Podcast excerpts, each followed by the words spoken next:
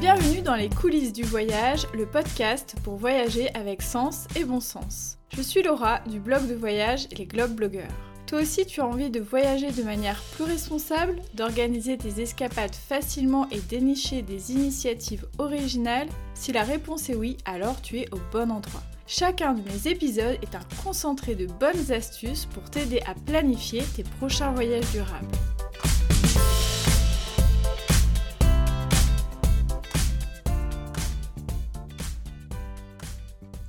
Hello hello, j'espère que vous allez bien que vous passez un bel été, que vous avez programmé de jolies vacances à venir ou peut-être même que vous êtes au bord de la plage en train de m'écouter. Cette semaine, je reviens avec un épisode pratique mais surtout bourré d'optimisme, de voyage et de persévérance. Pour moi, l'humain est central dans les voyages et depuis quelques temps, via différentes expériences ou observations personnelles, je me questionne de plus en plus sur l'accessibilité et l'inclusion en voyage. Voyager reste une chance et un privilège.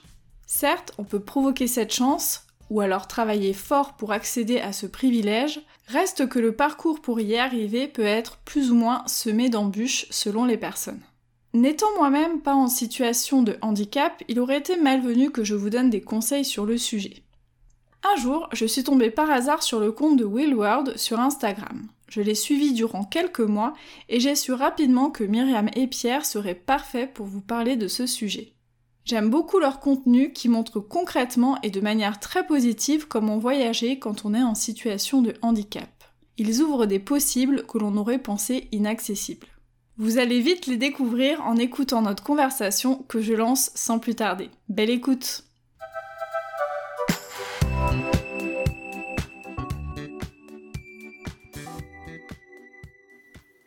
Salut Myriam et Pierre, comment ça va? Salut.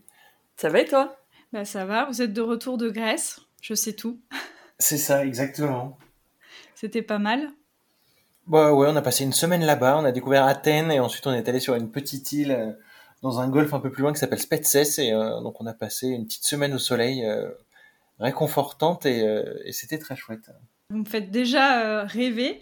Alors, si j'ai voulu vous inviter dans le podcast, c'est pour nous parler de voyage et d'accessibilité. Alors, pour que les auditeurs et les auditrices euh, vous connaissent un petit peu, je vais déjà vous demander de vous présenter, voilà, en quelques mots, pour que, voilà, on sache qui vous êtes. Ça marche. Et eh ben, donc on est Myriam et Pierre, on a 32 euh, ans tous les deux et on est les euh, cofondateurs de Will World, qui est le média de l'aventure pour tous. donc un média qui parle surtout de voyage, un petit peu de handicap puisque Pierre est en fauteuil roulant, mais surtout de voyage. Alors moi, si j'ai voulu que vous veniez euh, à mon micro, c'est justement que j'aime votre manière d'aborder euh, les voyages qui est très très positive et aussi très pratique. Et moi, j'aime bien tout ce qui est pratico-pratique et je me suis dit que ce serait intéressant de parler d'accessibilité parce que c'est un sujet dont on parle pas forcément très souvent, surtout quand on est soi-même pas concerné. Et si j'ai eu envie aussi de parler de ce sujet-là, c'est parce que euh, même si moi je suis pas confrontée directement à la question d'accessibilité, je l'ai été à un moment donné. Alors c'est un parallèle qui est un peu bizarre, mais quand j'ai été jeune maman et que je me baladais euh, en poussette à certains endroits, j'ai remarqué que effectivement il y avait plein plein d'endroits qui n'étaient pas forcément euh, très friendly quand on se déplaçait autrement qu'avec ses, ses jambes.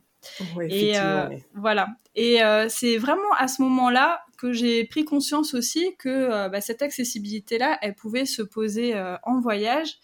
Et je me la pose d'ailleurs euh, très spécifiquement quand je suis en pleine nature, parce que je me rends compte qu'il y a énormément d'endroits qui sont pas forcément accessibles. Et bah, ça me pose aussi un peu question en tant que voyageuse sur le droit à chacun, quelque part, de pouvoir voyager. Et justement, vous allez être là pour nous donner euh, une bonne dose euh, d'espoir et euh, d'énergie, parce que vous, j'ai l'impression qu'il n'y a pas grand-chose qui vous arrête quand il est question de voyager. Alors déjà, est-ce que vous pouvez nous dire quel type de voyageur vous êtes? Il faut savoir qu'en fait, nous, notre histoire de voyage, elle a commencé déjà avant que Pierre soit en fauteuil, puisque du coup, on s'est rencontrés nous en juin 2015. Et euh, le premier truc qu'on a vu tout de suite, c'est qu'on avait cette passion commune euh, du voyage et notamment bah, des grands espaces de la nature. et des rencontres. C'est vraiment les, trois choses qui nous animent quand on voyage et, qu'on aime. Euh, et ensuite, Pierre est passé en fauteuil euh, bah, au moment du 13 novembre 2015, puisqu'il était blessé euh, pendant les attentats. Et, et, on a décidé finalement de reprendre les voyages, mais avec bah, toutes les difficultés que, que tu peux constater aussi quand tu deviens jeune parent, je pense. Euh, notamment quand il s'agit d'accéder à la nature, c'est que euh, bah, on ne sait pas trop ce qu'on va trouver. En fait, c'est un peu compliqué de se projeter. Il y a très peu de choses qui existent en termes d'information, et euh, bah, il y a évidemment des, barrières physiques qui se posent quand on arrive sur place. mais il y a aussi pas mal de limites psychologiques parce qu'on on stresse vraiment de ce qu'on va pouvoir faire ou pas quand on voyage. Et donc, on a décidé de partir en tour du monde en 2019 justement pour bah, ouvrir la voie et essayer de découvrir un maximum de pays pour donner des informations euh, aux personnes qui souhaiteraient, euh, qui souhaiteraient euh, vivre des aventures elles aussi. Justement, sur votre blog, il y a une phrase qui m'a pas mal marqué. Vous dites il suffit d'avoir le bon équipement, le bon coéquipier et la bonne information. Est-ce que vous pouvez nous dire par quelles étapes vous passez quand vous organisez un voyage pour justement soit vérifier l'accessibilité déjà existante ou soit justement lever un à un les obstacles que vous pourriez être amené à rencontrer euh, clairement, quand on organise un voyage, ça prend plus de temps que quand on est valide. Parce que quand on est valide, on a quand même un petit peu euh, la possibilité d'avoir euh, de la spontanéité, qu'on puisse réserver sur un coup de tête un hôtel quand on quand on, quand on voyage ou euh, même simplement quand on est en France et qu'on veut aller d'un point A à un point B. Et en fait, quand on est en fauteuil, là, il faut prendre plus de temps, il faut aller un peu écumer les différents sites internet, que ce soit euh, Booking, Airbnb ou simplement des sites euh, d'hôtels indépendants. Et en fait, depuis, on s'est rendu compte quand même que depuis 2015, il y avait énormément de choses qui avaient été faites, parce que maintenant, on peut filtrer, on peut avoir plus d'informations que ce qu'il y avait avant sur l'accessibilité mais le, le, gros frein va être quand même de savoir exactement ce qu'ils entendent par accessibilité. Ce qu'on a euh, quand on, rien qu'en se baladant à Paris, qu'on réserve un, un, restaurant qui nous dit euh, je suis accessible et euh, quand on lui demande et vos toilettes, ah ben non. Du coup, le restaurant n'est pas accessible et donc voilà, c'est ces petites contraintes là qu'on essaye de lever au fur et à mesure bah, pour notre communauté, qu'on essaye de, de de montrer, de renseigner pour euh, en disant ben voilà, euh, ce restaurant est euh, fabriqué de telle manière, vous allez pouvoir y accéder de telle manière avec telle rampe à tel endroit. Et pareil pour tout ce qui est hôtel et activités. Et et ensuite, nous, on se laisse aussi une petite part quand même de surprise où quand on passe du temps à réserver un voyage, on fait en sorte que l'hôtel soit confortable de manière à pouvoir être en forme à 100% quand on se lance dans un défi sportif en allant faire une randonnée ou autre. Et, euh, et, ensuite, quand on va en pleine nature, bah là, c'est euh, à 90% du temps euh, de la découverte, parce qu'on est souvent, les, enfin, on n'a pas trouvé d'informations jusqu'à ce moment-là sur comment allait être le chemin, s'il allait avoir des racines, beaucoup de cailloux, ou si ça allait être un chemin assez plat. Donc voilà, donc on est un petit peu explorateur sur ce côté-là, et on n'a pas découvert de continent, mais on, découvre de nouveaux sentiers balisés par des valides pour le permettre à d'autres personnes en situation de handicap de pouvoir les découvrir. Sur la question des hébergements, des activités, est-ce qu'il y a des labels, des marques qui permettent un peu de se distinguer? Alors je sais qu'il y en a euh, sur d'autres critères, par exemple des hébergements durables, etc. Quel est votre regard par rapport à ça? Est-ce que c'est fiable? Est-ce que bon, faut le prendre avec des pincettes? Alors pour moi, il y a deux problématiques en fait sur les labels. Déjà, euh, la première, c'est que les labels ils sont nationaux parce qu'en fait les normes euh, d'accessibilité sont nationales, ce qui veut dire que quand on voyage en France ou en Europe ou euh, dans un autre pays du monde, on n'aura pas les mêmes règles en fonction du pays dans lequel on atterrit. Donc déjà, ça c'est le premier point. C'est ben, en gros par rapport à ses besoins à soi, on ne sait pas quels sont les labels locaux et donc on va pas pouvoir déterminer si c'est vraiment, enfin si le label prouve une vraie accessibilité, on va dire. Et l'autre point des labels, c'est que euh, il y a un petit sujet sur le handicap, c'est qu'en fait il y a autant de handicap que de personnes handicapées. Chacun a euh, ses contraintes, ses besoins euh, propres, etc. C'est très difficile de trouver deux personnes qui ont les mêmes besoins, même avec un handicap similaire, on va dire. Et donc, bah, nécessairement, les labels, c'est des choses qui sont, on va dire, prévues pour tous, mais donc pas adaptées à chacun. Et donc, on a par exemple effectivement en France une marque bah, tourisme et handicap euh, qui va permettre euh, de dire qu'on est capable d'accueillir euh, les différents types de handicap, donc les quatre, les quatre types de handicap qui existent en France. Mais ça reste un logo et ensuite derrière, il faut réussir à, avoir plus d'informations justement pour savoir si bah, ça va correspondre à nos besoins personnels, etc. Donc, faut toujours se renseigner un petit peu plus, faut toujours faire un petit peu plus d'archéologie, on va dire. Quand on va quelque part, le label ne suffit pas. Et c'est pas parce qu'il y a le petit logo bleu handicapé que qu'on va être sûr à 100% qu'on pourra accéder à l'endroit et en profiter pleinement. Je crois que c'est surtout ça le sujet. Il y a beaucoup d'hôtels, par exemple, ou d'hébergements au sens large. C'est vrai qu'on parle d'hôtels, enfin, mais plutôt pour parler d'hébergements, qui ont un logo handi sur leur site internet, etc. Euh, mais derrière, on ne sait pas euh, si c'est juste la chambre, si la salle de bain va être vraiment bien adaptée, euh, si le restaurant il est aussi accessible ou en fait c'est que la chambre qu'il est. Est-ce qu'on va pouvoir accéder à la piscine? C'est des trucs idiots, mais s'il y a une piscine par exemple, bah, on se dit tous les clients de l'hôtel devraient pouvoir en profiter. Donc s'il y a le logo Access, ça devrait être bon. Sauf qu'en fait, c'est clairement pas toujours le cas et parfois l'accès il est juste bah, soit dans le hall, soit dans la chambre, soit voilà sur des mmh. trucs un peu un, un peu plus détaillés quoi. Ouais. c'est pas idiot du tout. Hein. Quand on paye pour un hébergement, on a envie de profiter de tous les services. Il hein. n'y a, a, pas de raison euh, pour ça. Je trouve ça intéressant que tu parles des différents types de handicap parce que c'est une des questions que je voulais vous poser justement parce que c'est vrai qu'aujourd'hui on va parler plus du handicap par rapport euh, au fauteuil roulant, mais il y a j'imagine que même quand on est en fauteuil roulant, on n'a pas forcément effectivement les mêmes besoins. Et il y a d'autres types de handicaps. Il y a même des handicaps qui sont pas euh, visibles comme ça euh, de fait. Et je pense que ça pose aussi d'autres questions.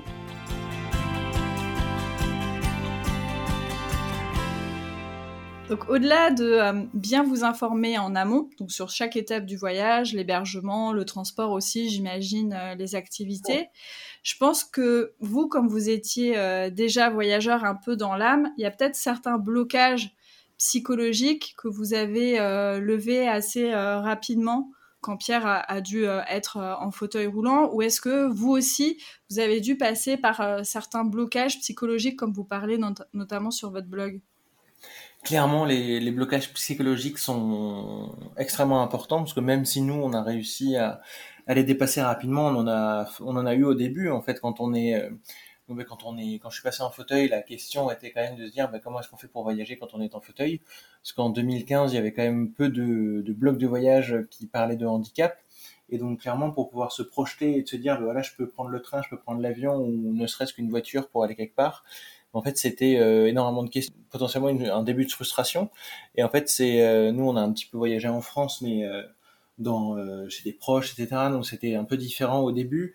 Et quand on a voulu partir en, au Canada en 2017, ben là ça a vraiment été un peu le saut dans l'inconnu, parce qu'il y avait euh, peu de blogs qui existaient, et les seuls qui existaient, c'était surtout des blogs qui t'informaient que ben tiens mon fauteuil est arrivé cassé à l'aéroport ou euh, j'ai une roue voilée, comment est-ce que je fais pour la réparer? Et en fait c'est ça met énormément de peur, clairement dans pour n'importe qui qui lit ça pour la première fois. Et euh, bon, nous, on a réussi à se dire, euh, comme on est deux, en plus, il y a ce, ce côté-là aussi d'être à deux quand on fait ce genre de voyage, de se dire, bah, c'est pas grave, on va quand même tenter, on verra bien. Mais, euh, mais voilà, les, les, limites psychologiques, elles sont d'abord sur le oser partir, sur le oser faire quelque chose. Et ensuite, l'autre limite, enfin la deuxième partie de la limite psychologique, elle arrive aussi pendant le voyage, parce que pendant le voyage, nous, on a fait énormément de villes, et à chaque fois qu'on arrivait dans la nature, en fait, on se disait, bah, du coup, bah, il y a personne en fauteuil, ça va pas être possible pour nous, bah, il n'y a pas d'information, donc on va faire demi-tour. Donc on n'a pas du tout profité des grands parcs euh, naturels canadiens euh, par lesquels on passait, et euh, donc clairement, il y avait cette frustration qui était là. Et, euh, et, voilà. Et après, on a eu la chance de pouvoir euh, faire les bonnes rencontres qui nous ont euh, rassurés, qui nous ont permis de, découvrir que le, voyage en fauteuil était possible. Et c'est comme ça qu'on a pu ensuite avancer et continuer à voyager. Finalement, ce que tu racontes sur les blocages psychologiques, j'ai l'impression que c'est un peu la même chose que les blocages que peuvent avoir d'autres personnes lambda sur le fait de voyager. Parce que par exemple, oser partir, moi je, je connais pas mal de gens euh, qui sont euh, complètement valides, euh, qui sont financièrement bien dotés, enfin qui ont tout plein de critères qui pourraient leur permettre de voyager facilement et qui finalement le font pas parce qu'elles ont peur finalement de l'imprévu. Donc j'ai l'impression que c'est pas si différent, mais j'ai l'impression que c'est quand même un point commun qu'il faut lever par rapport à ça. Après, ce qui est spécifique, c'est ce que tu dis sur euh, bah, l'organisation une fois sur place. Et je pense que peut-être il y a pas mal de gens euh, dans ta situation en fauteuil qui peuvent avoir peur de se dire bah, je vais aller voyager, Et finalement, si c'est pour pas en profiter sur place, est-ce que ça vaut un petit peu la peine? Est-ce qu'on s'autorise aussi le fait de euh, bah, peut-être être frustré ou peut-être devoir euh, surmonter certaines épreuves? Comment vous, vous gérez ça? Je pense que c'est un peu, enfin, je te rejoins assez sur le fait que c'est, on a des choses qui sont très partagées avec des voyageurs euh, valides. En fait, les limites psychologiques, elles viennent souvent de de peurs qui sont créées par un peu la perception de la société sur certains trucs. Hein. Mais tu vas partir faire un tour du monde, par exemple, il y a plein de gens qui ont peur de plaquer leur CDI pour partir faire un tour du monde. Ça fait partie des limites psychologiques euh, au voyage et à l'aventure. Et c'est quelque chose qui est pas du tout propre, euh, bah, effectivement, au handicap. Euh, après, c'est vrai que je trouve que le sujet en fait sur le handicap, c'est qu'il y a une charge mentale qui est énorme au moment de la préparation du voyage, et que effectivement il y a alors le, petit côté simple, on va dire, mais c'est un peu le dessus de l'iceberg, c'est est-ce que je vais vraiment pouvoir profiter de mon voyage? Mais le problème, c'est que souvent quand on parle d'accessibilité, on parle un peu de sujets qui touchent euh, euh, à la dignité humaine en fait. C'est-à-dire que quand tu peux pas accéder euh, comme tous les autres à un endroit, certes c'est très frustrant. Quand cet endroit c'est un endroit où tu peux passer la nuit sereinement, ça devient vraiment problématique. quand cet endroit c'est un endroit où tu peux aller prendre ta douche ou passer aux toilettes, c'est vraiment des sujets qui touchent à ta dignité en fait, où tu te dis bah, je ne peux pas vivre comme tout le monde et c'est sur des sujets très concrets, enfin très très concrets quoi et qui sont hyper difficiles à gérer pour le coup une fois que tu es sur place. Donc au-delà de te dire euh, je peux pas aller me balader en forêt, il y a des vraies craintes qui sont beaucoup plus profondes, je pense, pour des voyageurs en situation de handicap que, euh, que pour des voyageurs valides, même si effectivement des voyageurs valides peuvent avoir leurs craintes aussi, et ça, il euh, n'y a, y a aucun mm. sujet là-dessus, euh, ça vaut la, peine de, de, travailler dessus. Donc c'est vrai que là, c'est, enfin nous, c'est, c'est vraiment l'expérience, enfin au-delà, voilà, de d'abord oser nous lancer, après c'est l'expérience et et les différents voyages qu'on a fait qui nous ont permis justement de nous rassurer en disant bah ok c'est quoi nos priorités ultimes euh, pendant une journée quand on doit voyager c'est quoi nos priorités et de sécuriser en amont les priorités typiquement avoir un logement qui est accessible avec une salle de bain pour prendre une douche etc euh, et ensuite on peut se dire ok notre aventure on est capable de la, vivre, sereinement euh, éventuellement de gérer des frustrations qui pourraient se poser à nous pendant la journée mais parce qu'on a ces priorités qui sont sécurisées dès le départ.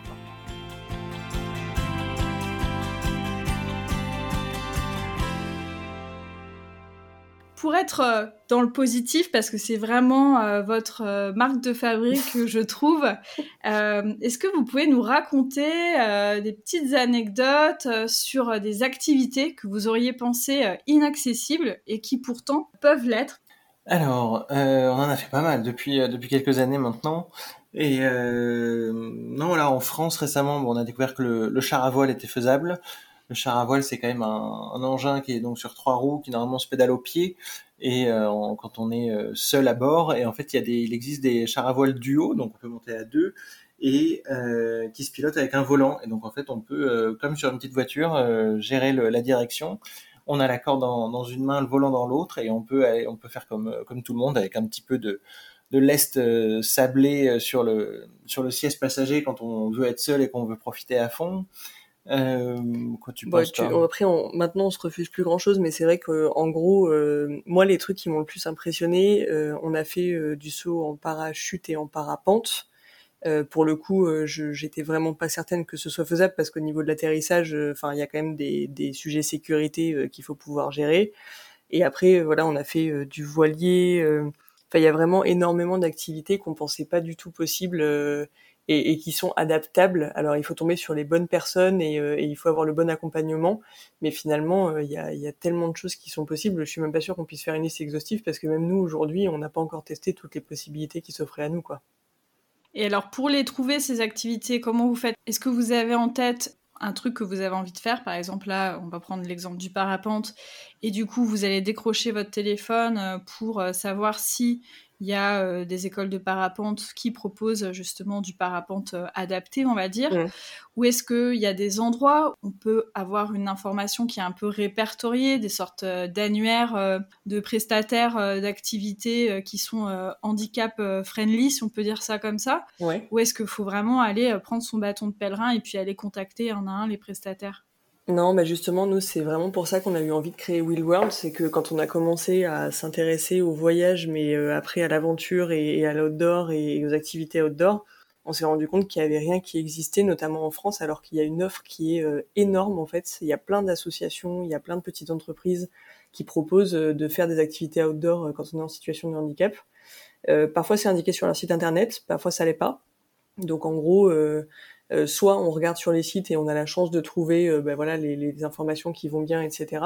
Ce qui nous exonère pas de toute façon de passer un coup de fil parce que encore une fois, ben, ils ont beau dire qu'ils l'ont déjà fait, etc. Tu sais jamais en fonction de tes besoins si ça va te correspondre. Et après, sinon, ce qu'on fait maintenant, ce qu'on faisait pas du tout au début parce que justement on se disait non mais c'est mort, ça sert à rien de les appeler, ça marchera pas. Euh, là maintenant, on passe un coup de fil en disant, bah, on, vous avez rien indiqué sur l'accessibilité, mais est-ce que vous l'avez déjà fait ou est-ce que ça vous tenterait d'essayer? Pour le coup, mmh. on, on, propose souvent euh, à des gens d'essayer. Et ensuite, euh, il faut juste vérifier avec eux. Donc, on leur dit exactement, très précisément, quels sont les besoins de Pierre, où est-ce que, où est-ce qu'il est bloqué, tout ça, etc. Et ensuite, on voit avec eux ce qu'ils sont ok pour faire ou pas et sous quelles conditions. Donc est-ce qu'il faut euh, deux personnes de plus que d'habitude pour accompagner, euh, je sais pas, une sortie en kayak euh, Est-ce que il faut bah, installer une rampe quelque part? Est-ce qu'il faut prévoir des gens pour porter Et est-ce que eux ils sentent qu'on le fait en toute sécurité si on le fait avec eux ou est-ce qu'ils ont peur en gros qu'il y ait un problème quelconque? Et on réfléchit avec eux en fait aux solutions à mettre en place pour que tout se passe bien en fait. Et comme ça demande euh, plus euh, d'organisation parfois, alors peut-être pas tout le temps, ou du matériel adapté, euh, une petite question peut-être naïve ou qui fâche, est-ce que ça revient plus cher de pratiquer des activités qui vont être adaptées Parce que tu parlais par exemple d'avoir plus de personnes pour une sortie kayak, etc. Est-ce que du coup ça coûte plus cher? Alors, à notre grande surprise, non. En fait, il y a justement toutes ces associations et entreprises en fait, elles ont euh, à cœur de ben, justement de permettre au plus grand nombre de pouvoir euh, tester leurs activités. Donc en fait, ces activités sont souvent soit gratuites, soit à tarif préférentiel, donc un petit tarif réduit euh, comme pour les jeunes au musée.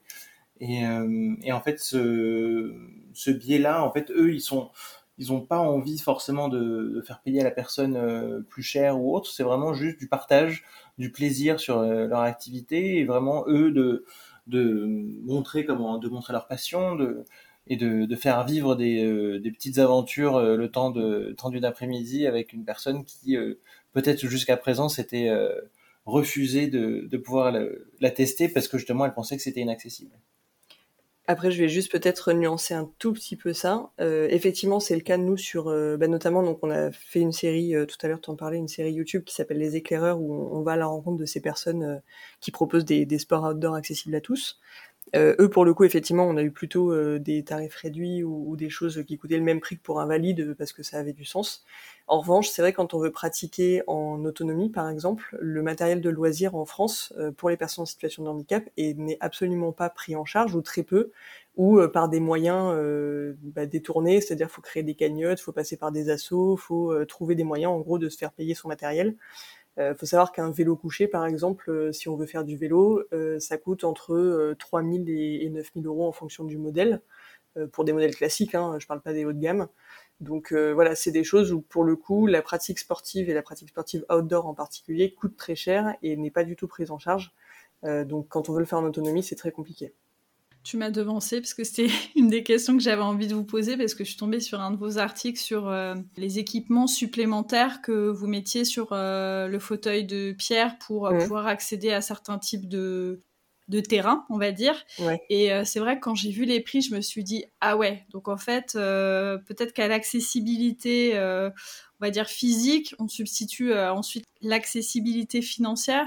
Donc ça peut poser un, second euh, souci, effectivement. Vous parliez justement d'associations ou d'organismes qui peuvent euh, favoriser euh, le voyage ou la pratique outdoor euh, pour les personnes qui sont en situation de handicap. Est-ce que vous avez des, petits noms à, nous, à nous balancer? Alors, bah, on en a plein, mais après, c'est souvent des initiatives qui sont très locales. Donc, très locales, euh, En fait, il y, y, a plusieurs choses. Si on parle plutôt du financement du matériel, il y a des organismes qui sont départementaux qui peuvent, en fonction de la stratégie départementale, donc c'est pas la même partout, accompagner sur le financement des matériels, par exemple. Euh, et après, euh, bah, c'est plutôt des associations qui décident d'aider une personne en particulier. Il y a beaucoup de cagnottes en ligne aujourd'hui euh, pour bah, financer le matériel d'une personne qui a envie de mener tel ou tel projet. et après, ouais, dans les assos sinon qui nous ont fait faire des choses, bah, nous on est allé tester le wave ski avec All Water, qui est une, ouais, à Mimizan, une petite entreprise dans les Landes. on a fait du voilier avec le club nautique d'Ajaccio en Corse, donc c'est un voilier qui est 100% pilotable à la main. On a fait de la swing car, donc un espèce de quad électrique parfaitement silencieux, donc hyper agréable pour de la randonnée. C'était trop bien avec Rando Eco Pays Basque, donc bah, dans le Pays Basque comme son nom l'indique. Et, et, après, enfin voilà, plein de choses. Euh, le, le Touquet Char à voile, euh, ils font des choses euh, qui sont géniales aussi pour le handicap. Enfin, en gros, bah, vous retrouverez tout ça sur la chaîne YouTube si ça vous intéresse. Mais on a plein de noms d'informations et on essaye justement d'en communiquer un maximum dans nos articles aussi. C'est un peu mmh. L'idée. parce que, bah, encore une fois, des initiatives comme ça, ne serait-ce qu'en France, il y en a des centaines. C'est juste que, comme elles sont très locales, bah, il y a peu de communication qui est faite dessus et il y a zéro endroit pour les retrouver de manière groupée, en fait. Euh, il y a la Fédération française handisport qui référence quand même des clubs où on peut pratiquer, mais c'est pas forcément des sports outdoor de tourisme, ça peut être de la pratique sportive euh, plutôt du quotidien. Euh, et ensuite, ce qui est une très bonne mine d'informations en général, mais c'est pareil, ça dépend des régions parce que chacun a sa propre stratégie et sa propre approche du sujet, on va dire. Euh, mais du coup, il y a beaucoup de sites internet euh, régionaux, donc des comités régionaux du tourisme notamment, ou départementaux, euh, ou même de localités qui référencent ben, les activités accessibles dans le coin. Donc ouais, ça peut être intéressant d'aller quand même jeter un coup d'œil sur les offices de tourisme. Euh, parfois, effectivement, c'est vrai qu'il peut y avoir des catégories euh, handicap. Complètement. C'est pas toujours le cas, ou des fois, faut, faut les chercher euh, dans les méandres du site internet, parce que souvent, il y a beaucoup trop de rubriques sur ces sites. Donc voilà. Est-ce que justement, que ce soit en France ou à l'étranger, vous avez des exemples de destinations, de territoires ou de pays qui vous semblent un peu plus avancés sur les questions euh, d'inclusion? Euh, Oui, c'est sûr qu'il y a des, pays qui sont bien plus avancés que nous, notamment la France. En fait, il y a tous les pays anglo-saxons. C'est ce qu'on a découvert en allant à Londres, aux États-Unis et ensuite en, Océanie pendant le tour du monde. Et en fait, dans, tous ces pays-là, eux, ils ont été, notamment les États-Unis, ils ont été confrontés euh, plus grandement, on va dire, au handicap avec les blessés de guerre et que ce soit Vietnam ou la guerre du Golfe, en fait, euh, c'est un pays neuf, ils ont la capacité en fait de pouvoir construire euh, à plat. On va dire, il y a, peu d'immeubles hauts quand même dans, pas mal de villes, et en fait, les, espaces sont grands. Il y a euh, une notion d'accessibilité qui est un peu plus développée avec des boutons pour ouvrir les portes automatiques dans quasiment tous les bâtiments publics. voilà toutes ces choses là et après quand on arrive encore une fois dans la partie hébergement on se pose pas de questions. Et pareil dans les restaurants, quand on a fait notre voyage de noces aux États-Unis, on ne s'est pas posé une seule fois la question de savoir si euh, je pourrais aller aux toilettes au restaurant ou si l'hôtel allait être accessible comme il fallait. Parce qu'en fait, ils ont une, ils ont des normes qui sont euh, très spécifiques. Et quand la loi n'est, enfin quand la, norme n'est pas appliquée, ils ont de, de, de, vrais problèmes au niveau des, au niveau des différents établissements. Et euh, donc ça, voilà, c'était un vrai voyage reposant, on va dire, et c'est assez rare pour le noter pour une personne en fauteuil. Euh, et, pareil, en Océanie, c'était euh, simple. Et voilà, c'est ça qui fait que aujourd'hui, on, on essaye aussi de travailler avec les collectivités, avec les euh, différentes localités qui font appel à nous, de manière à justement les aider pour amener un petit peu de bon sens dans, dans la norme qui est très restrictive, on va dire, et de manière à vraiment pouvoir apporter ce petit plus qui rend accessible facilement pour tout le monde, enfin pour la plupart des gens, on va dire, leur lieu. Et en France, est-ce que vous avez des territoires que vous avez euh, vous-même expérimentés, que vous pourriez euh, recommander? Alors c'est peut-être un peu plus compliqué en France, mais si jamais vous avez des exemples. Ben, en fait, nous, on a eu plutôt, alors on a plutôt des bonnes surprises. Euh, j'avoue que dans la région Auvergne-Rhône-Alpes, l'outdoor pour les personnes en situation de handicap est hyper développé, notamment parce qu'il y a justement quelques associations ou entreprises locales qui travaillent au quotidien. Euh, nous, on a beaucoup travaillé avec une entreprise qui s'appelle Activandi, euh, qui propose des séjours sportifs, etc. Donc euh, c'est top. On a fait du ski, on a fait euh, du, du, FTT, donc c'est du VTT mais en fauteuil. Enfin voilà, on fait plein de plein de choses comme ça. Donc Auvergne-Rhône-Alpes, c'est vraiment top sur la partie outdoor. Euh, là, c'est ma région. Excellent choix. Euh, on était en Bretagne récemment, euh, en pays de l'Orient, où pour le coup c'est pareil, on a été hyper agréablement surpris à la fois par l'accessibilité pour le coup euh, bah, des, de, l'Orient en soi, et puis il y a pas mal de voies vertes. En fait, les régions il y a des voies vertes, c'est génial parce que tu peux te balader hyper facilement en fauteuil. Du coup, c'est relativement plat, c'est bien, tu vois, c'est bien damé, etc. Donc ça, c'est vraiment top. Donc euh, non, finalement, il y a plein d'exemples en fait euh, de destinations qui sont vraiment bien. Il y a une marque qui s'appelle Destination pour tous qui a été créée récemment euh, en France, qui justement labellise des territoires qui ont fait des efforts particuliers sur l'accessibilité de l'intégralité du territoire en termes de tourisme. C'est vrai qu'on pointe du doigt les difficultés parce qu'elles sont présentes au quotidien. Ça n'empêche pas qu'il y a beaucoup d'efforts qui sont faits mmh. un peu partout et, et sur des destinations qui sont top. La ville de Bordeaux aussi est géniale, bah, notamment la destination pour tous, je crois. Mais euh, c'est incroyable en termes d'accessibilité, ce qu'ils ont fait, la ville de Bordeaux, c'est top. C'est intéressant que, tu, que vous disiez qu'il y a plein d'initiatives, mais que finalement, ce qui est compliqué, c'est de les retrouver parce que, euh, alors dans un tout autre sujet qui est le tourisme durable, mais pour moi, il y a des liens hein, là-dedans parce que dans le durable, il y a aussi l'humain, euh, donc ça compte c'est un peu la même chose. Il y a énormément de choses qui existent, mais tout est un peu euh, éparpillé. C'est pas forcément ces initiatives-là qu'on va mettre le plus en avant. Euh, et, du coup, je trouve ça vraiment chouette qu'il y ait des personnes comme vous bah, qui fassiez ce, travail-là, en fait, d'aller euh, d'aller compiler, d'aller répertorier, tester les choses pour pour les autres personnes. Toutes les ressources que vous avez mentionnées, pas de panique pour les auditeurs qui écoutent. Tout sera euh, listé en description de l'épisode, comme ça vous pourrez aller les retrouver euh, assez euh, facilement.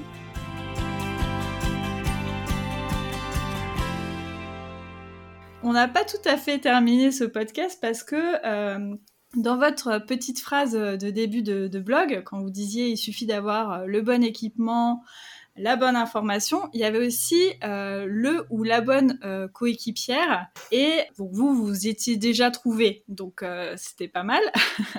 Mais pour les personnes qui auraient pas la chance d'avoir déjà un coéquipier ou une coéquipière de choc, est-ce que vous connaissez des sites ou des, des sites de rencontres, pourquoi pas, ou des ressources en tout cas pour trouver des euh, coéquipiers, des coéquipières. Est-ce que ça existe? Est-ce que euh, comment on fait dans ces cas-là?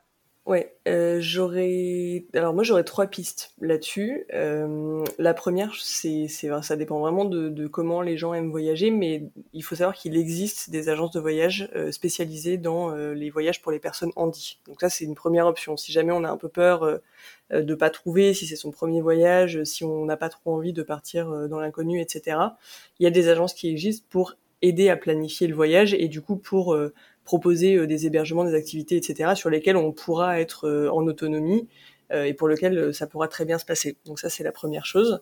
le problème de ça, mais comme toutes les agences de voyage, en fait, c'est le coût. C'est-à-dire que pour le mm. coup, on peut pas partir juste avec un sac à dos, ça coûte quand même assez cher. Mm. la deuxième chose, c'est que aujourd'hui, il y a quand même beaucoup de groupes Facebook qui existent. sur lesquels on peut trouver bah, des communautés qui échangent justement. Il y en a un qui s'appelle En vacances avec son handicap, donc on peut poser toutes sortes de questions euh, et, euh, et, réussir euh, bah, justement à rencontrer des gens qui sont un peu dans la même situation, soit qui osent pas partir seuls, soit qui eux proposent des accompagnements. Et justement, la troisième solution, c'est bah, il existe en fait des accompagnateurs voyage, c'est des gens qui en font leur métier, qui accompagnent des personnes en situation de handicap, alors soit pour un trajet spécifique, euh, soit pour euh, bah, justement des vacances complètes quand la personne a besoin euh, d'un aidant, par exemple, donc pour des soins, pour un accompagnement au quotidien, etc. Et donc ça, ça existe. il faut que je retrouve du coup les, les, noms, mais on pourra te les envoyer pour les mettre dans la description de l'épisode si tu le souhaites. Toujours pour nous faire rêver et pour terminer ce podcast, est-ce que vous pouvez nous dire euh, je sais qu'il y a des petits projets en préparation là. Quels sont vos prochains rêves de voyage qui vont aussi nous inspirer et qui vont nous donner euh, la preuve que euh, l'aventure existe aussi pour les personnes qui sont en situation de handicap Quand on est parti en tour du monde, on s'était fixé un défi par continent. Et donc on en a réalisé deux. On avait fait le Machu Picchu, on a traversé la Nouvelle-Zélande en tandem. Et le Covid nous a empêché de réaliser le troisième. Et en fait, ce troisième, c'était sur le continent africain. Et on s'est dit, après deux ans de d'hésitation et, euh, et de, de crainte peut-être cachée, on on se l'est remis pour cet été. Et en fait, entre le 10 et le 16 juillet, on fait l'ascension du Kilimanjaro euh, en Tanzanie. Et donc euh, sur la voie Marangu, en, refuge quand même. On n'est pas fou pour faire du bivouac. Et donc voilà, donc on part avec une petite équipe de, six personnes et sur place on sera bien plus nombreux avec toute l'équipe qui va nous accompagner de locaux. Et mais voilà, on s'est on s'est fixé ce défi en, changeant de fauteuil, en travaillant avec justement les, nos différents partenaires pour voir quel était le meilleur équipement pour aller le plus loin possible. Et euh, on est en préparation physique depuis le mois de février avec des coachs euh, de CrossFit. Euh. Je vois ça sur Instagram. je vous trouve bien courageux parce que quand je vois les exercices, c'est clairement parce qu'il y a un objectif derrière. Sinon, Genre rien que le mot CrossFit, ça, ça devrait pas exister, c'est une torture. Non, en fait, on a découvert que c'était vachement bien. Pour le coup, on a, ouais, ouais, non, on ah, a c'était une très très belle découverte en réalité. Alors nous, on fait pas du CrossFit euh, acharné, hein, j'avoue qu'on on est quand même très débutant euh, dans le domaine, mais c'est un sport qui est top parce que parce qu'en fait, euh, comme tout le monde peut progresser, même le meilleur.